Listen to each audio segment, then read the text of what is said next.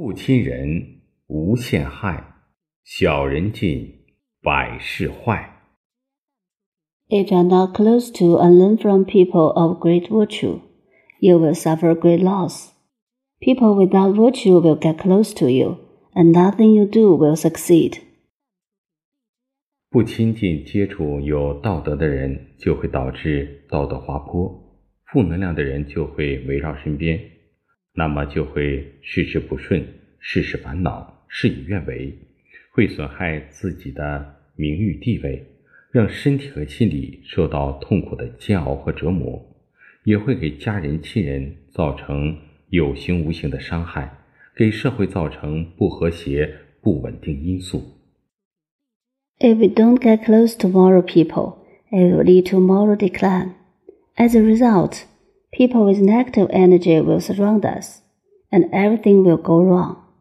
It will damage our reputation and status, afflict our body and mind, cause tangible and intangible harm to family members, and cause disharmony and instability to society. 个别青少年不接触正能量的事物，沾染了网络游戏等精神毒品，玩物丧志，萎靡不振。 这样毁的不仅是自己家庭，毁的更是一个社会，危害了一代人。个别大学生贪慕浮华，网络贷款，购买奢侈品，荒废了学业，甚至走上犯罪的道路。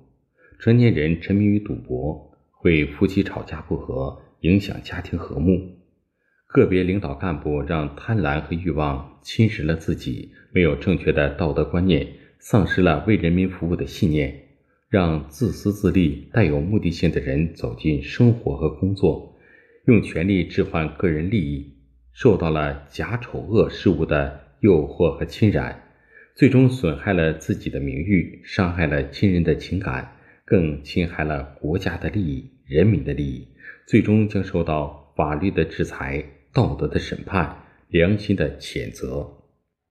Some teenagers are not exposed to positive energy, but are contaminated with online games and other psychotropic drugs, and thus become dispirited. It destroys not only themselves and family, but also a generation and whole society. Some college students are greedy for glitz, make loans online, buy luxury goods, with their studies, and even embark on the road of crime. If adults are addicted to gambling, it will cause quarrels between couples and affect family harmony. Some couples are eroded by greed and desire.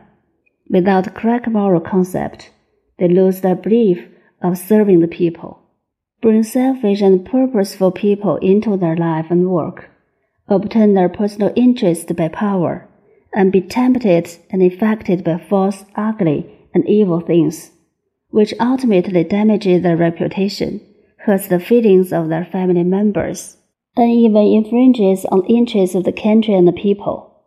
Eventually, they will be punished by law, judged by morality and conscience. 打铁还需自身硬，要从自我做起，坚决抵制不良风气、不良习气。不良行为等各种精神、物质的诱惑、侵染。 It takes a good blacksmith to make steel. We should start from ourselves and resolutely resist various spiritual and material temptations and infections, such as bad atmosphere, bad habits, and bad behaviors.